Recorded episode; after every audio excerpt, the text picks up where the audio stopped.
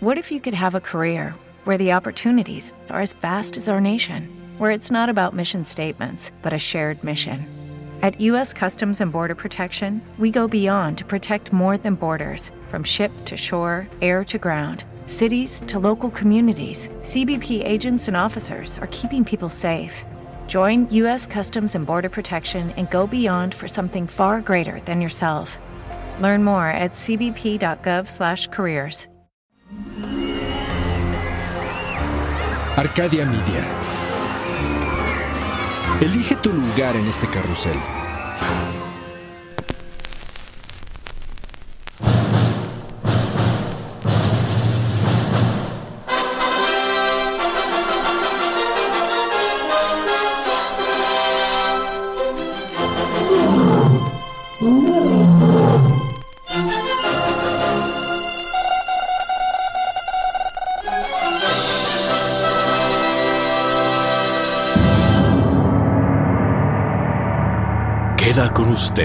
Su anfitrión, el doctor Torcuato Anarquímedes Pérez, PhD.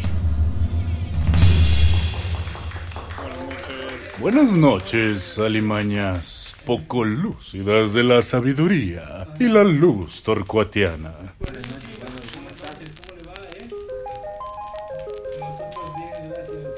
Estas últimas charlas que hemos sostenido los he observado más despiertos y dicharacheros, más participativos y jocosos. He de decir que a pesar de que me interrumpen, eso me ha emocionado de sobremanera, ya que siento su incesante y creciente instinto hambriento por el conocimiento. Sí, mi conocimiento. En alguna ocasión que ustedes partieron de mi elegante morada, me puse a dialogar con mi ello, mi yo y mi super yo. Aunque en realidad así es como soy siempre. super. Y hablamos los tres, claro, en confianza de cómo estas reuniones nos traen tanta paz armonía y regocijo por el simple hecho de derramar sobre ustedes como una cascada de agua dulce y cristalina. Tantas palabras que resumen la inconmensurable sabiduría pura. Mi sabiduría pura. Sé que se emocionan continuamente con la excelsa y admirable memoria que me caracteriza, así como con mi fino y exquisito sentido del humor. Es magnífico, maestro. Lo sé, Napoleón. Soy todo un ejemplar en peligro de extinción.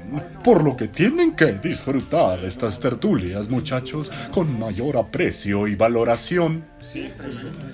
Y mientras analizaba yo esa conversación tan pasmosa entre Torquis Torcuato III y el doctor Anarquímedes, pensaba también en mi yo físico, mi yo emocional, mi yo psicológico, exótico y sensual mi yo espiritual, mi ego, mi alter ego, mi alma. ¡Ah, ¡Cuántos bellos torcuatos llevo dentro de mi ser! Sobresaltado salí de ese estado de supraconciencia, donde me dio el soponcio al final, o lo que es lo mismo en su idioma, el telele, la chiripiorca o el patatús. Respiré un momento y comencé a cavilar y a ordenar los pensamientos que me acechaban como una extremadamente densa bandada de coloridas aves. Y me pregunté entonces, ¿quiénes somos? ¿Cuántos yo hay en nuestra mente? Estoy seguro de que soy yo y no mi otro yo el que me domina a mí. ¡Ah! La mente tan profunda y con tantos recovecos por investigar y a la vez con tanto poder que puede salirse de control y llevarnos a la locura, al frenesí de las enfermedades mentales. ¡Qué curioso, ¿no? Tranquilos, calma, mis exaltados aprendices. Muchos genios, grandes genios, han surgido gracias a las condiciones mentales. La ropa sucia se lava en casa, pero ¿Acaso creen que yo soy un erudito salido gracias a la generación espontánea? ¿Creado por mi alter ego? No, no, no y no. Bueno, a veces sí.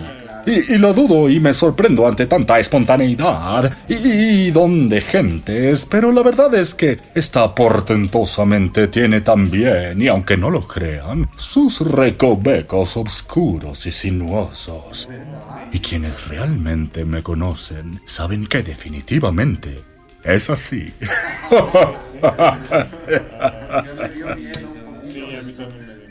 Permítanme relatarles un caso que me viene a la mente.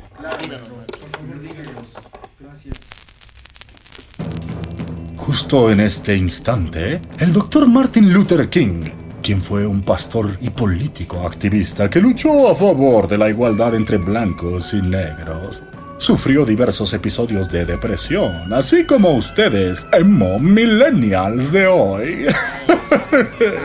¡Qué curioso, ¿no? Si mal no recuerdo, el Dr. King sufrió en su juventud de algunos episodios que le llevaron a intentar quitarse la vida tras el fallecimiento de su abuela. ¡Ay, por favor! No exageren su falta de sinapsis, mis estimados e ignorantes educandos. Lógicamente sobrevivió. Es tan obvio que fueron intentos con comillitas, sí. ¿Verdad, mi pequeño Napoleón? Por su parte, Charles Dickens es otro de los grandes autores que sufrió un trastorno obsesivo compulsivo, además de fobia a la sociedad. ¡Qué curioso! Yo tengo fobia, pero a la sociedad. Gente fea y marginal. Tranquilo, Napoleón. Aquí estamos resguardados en nuestra galante mansión y son cinco metros los que nos distancian de esa plebe de muchachos.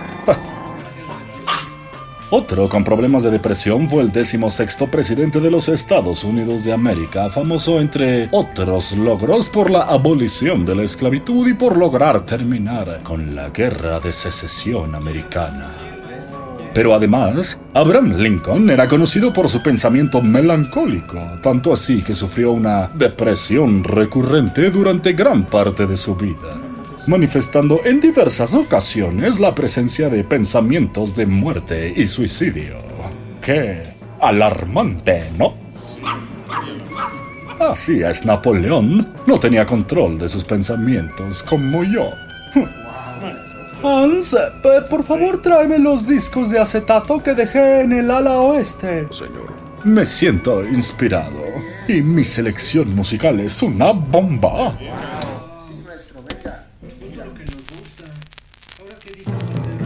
Como lógicamente todos sabemos, Salvador Dalí fue un gran artista y uno de los grandes representantes del surrealismo.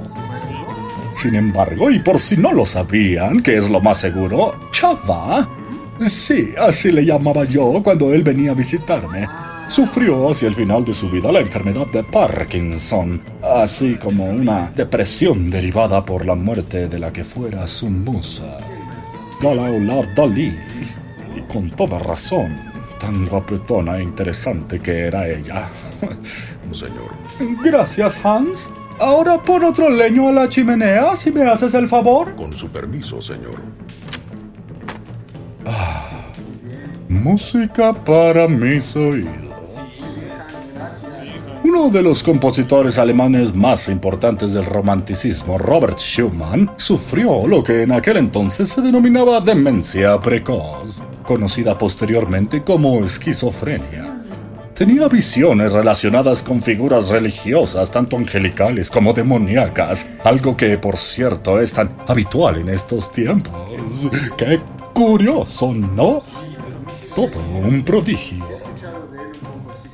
Ah, claro, también recuerdo al dictador ruso Joseph Stalin, quien tuvo un importante papel en la derrota de los nazis en la Segunda Guerra Mundial. Es también responsable de la muerte de millones de rusos, disidentes políticos e incluso aliados y amiguis durante sus conocidas purgas. Todo esto se presume que fue ocasionado por un elevado nivel de paranoia con ese amigo, ¿para qué quiere uno enemigos? Por otra parte, platicando un poco de mi familia, de la que mentalmente también heredé tanto. Mi tía, la prima segunda de mi babú,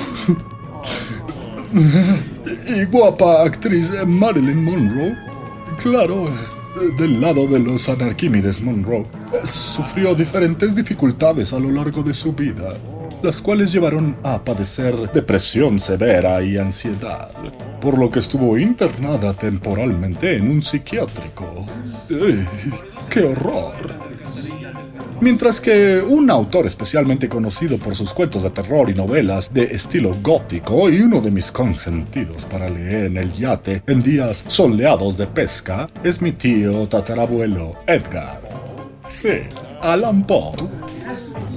Tío Alan, eh, sí, el que ven aquí retratado en el muro derecho, tuvo una vida difícil, marcada trágicamente por las pérdidas, por lo que sufrió profundas depresiones especialmente tras la muerte de mi tía debido a la enfermedad de tuberculosis. Además sufrió una gran dependencia al alcohol y otras sustancias como el opio. Hans, ahora recuerdo, ¿aún queda de mi té chino exótico frutal? Señor, Tráeme una taza. Bueno, tres, por favor. con su permiso, señor. En fin, no se descarta la presencia de trastorno bipolar al haberse notado cambios bruscos en su estado de ánimo. También que tenía epilepsia. En realidad el tío era pesimista y puede notarse en su obra, algo que contrasta con mi luminosa imaginación. Eso me recuerda a otro tío mío y padrino de mi padrino Josefo, el tío Howie, sí, Howard Hughes, ese al que el niño DiCaprio le hizo una ridícula mofa actoral. Bueno, el tío Howie es una figura histórica, especialmente relevante en el ámbito de la aviación. Posiblemente fue el hombre más rico de su generación, además de ser un diseñador y responsable de grandes creaciones en la aeronáutica. Sí, tío Howard sufrió un trastorno obsesivo compulsivo severo, con obsesiones y compulsiones vinculadas al miedo a los gérmenes. Ah, tan asquerosos esos gérmenes nauseabundos. Lo que me recuerda... eh, Hans, has desinfectado concienzudamente este estudio cuando terminan nuestras tertulias, ¿verdad? Aunque usted no lo crea. Siento un poco turbio y denso el aire. Gracias, Hans. No soporto la inmundicia. ¿Qué pasa? ¿Por qué me miran así? Para allá, para allá. Lejitos se ven más bonitos. No se me acerquen. Sereno, mi cancerbero del saber. Respira hondo y regresa a tu centro. Solo mantente perspicaz y atento a que se mantenga la sana distancia entre nosotros y nuestros educandos. ¿En qué estaba? Ya sé. Permítanme su atenta escucha a mi siguiente acetato.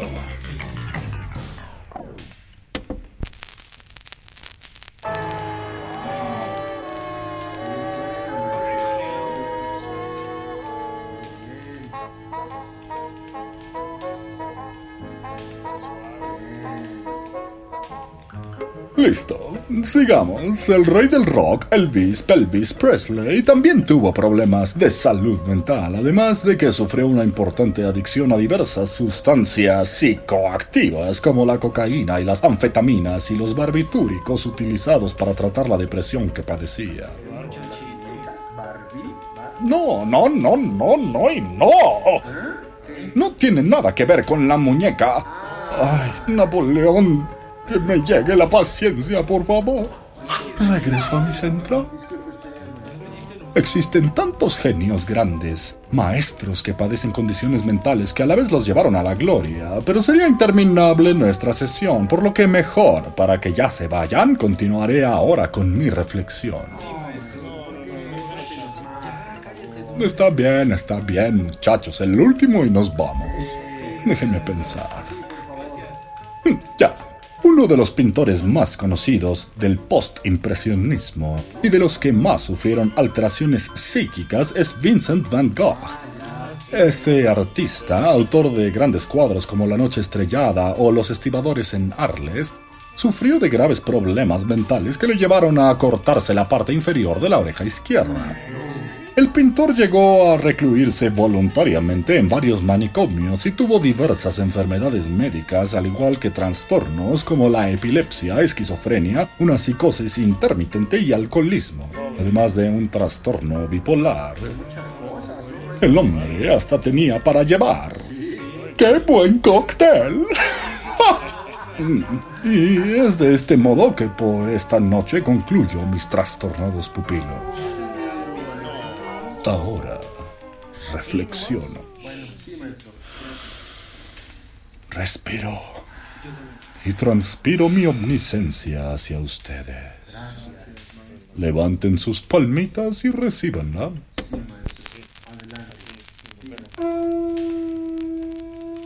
¿Cuántas veces creemos conocer a alguien y pasamos la vida junto a ellos sin realmente saber lo que pasa dentro de ellos?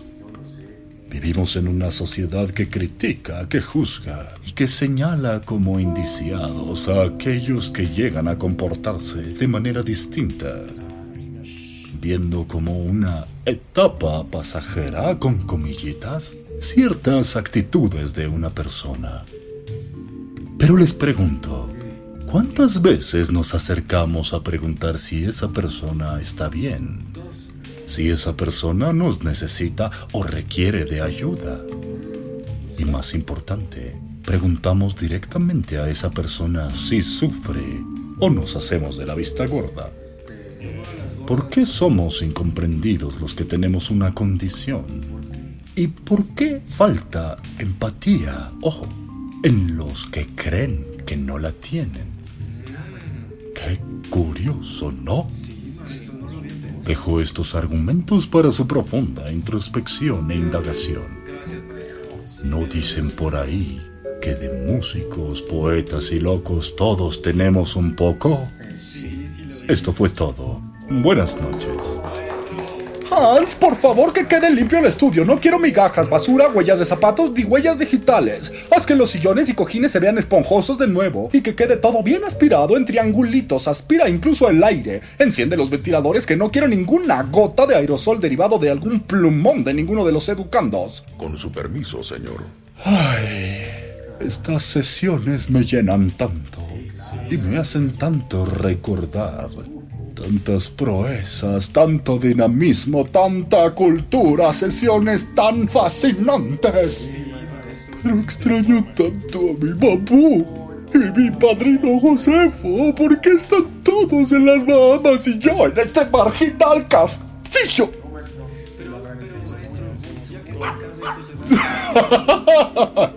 Eres un loquillo Napoleón.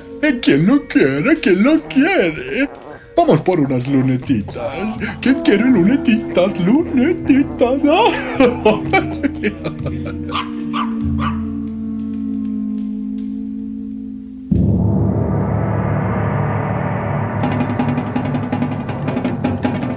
Esta fue una iluminada cápsula más, llena de grandiosa sabiduría y conocimiento, donde el doctor Torcuato Anarquímedes Pérez, PhD, desempolva sus libros y remueve el pasado para relatarnos la historia tal como él la vivió, a través de las crónicas torcuatianas.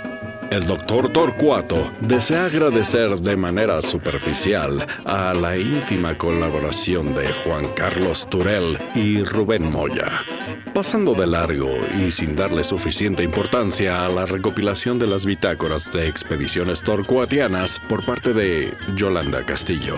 Solo por compromiso, más no por obligación, da mediana aprobación a lo que dicen hacer Edwin Irigoyen y Luis Eduardo Castillo. Esta es una obra de la vida real. Ningún animal fue aburrido en la producción de este podcast. Derechos reservados a la izquierda. Sufragio efectivo, no reelección. Dino a las drogas. Come frutas y veganos. Arcadia Media.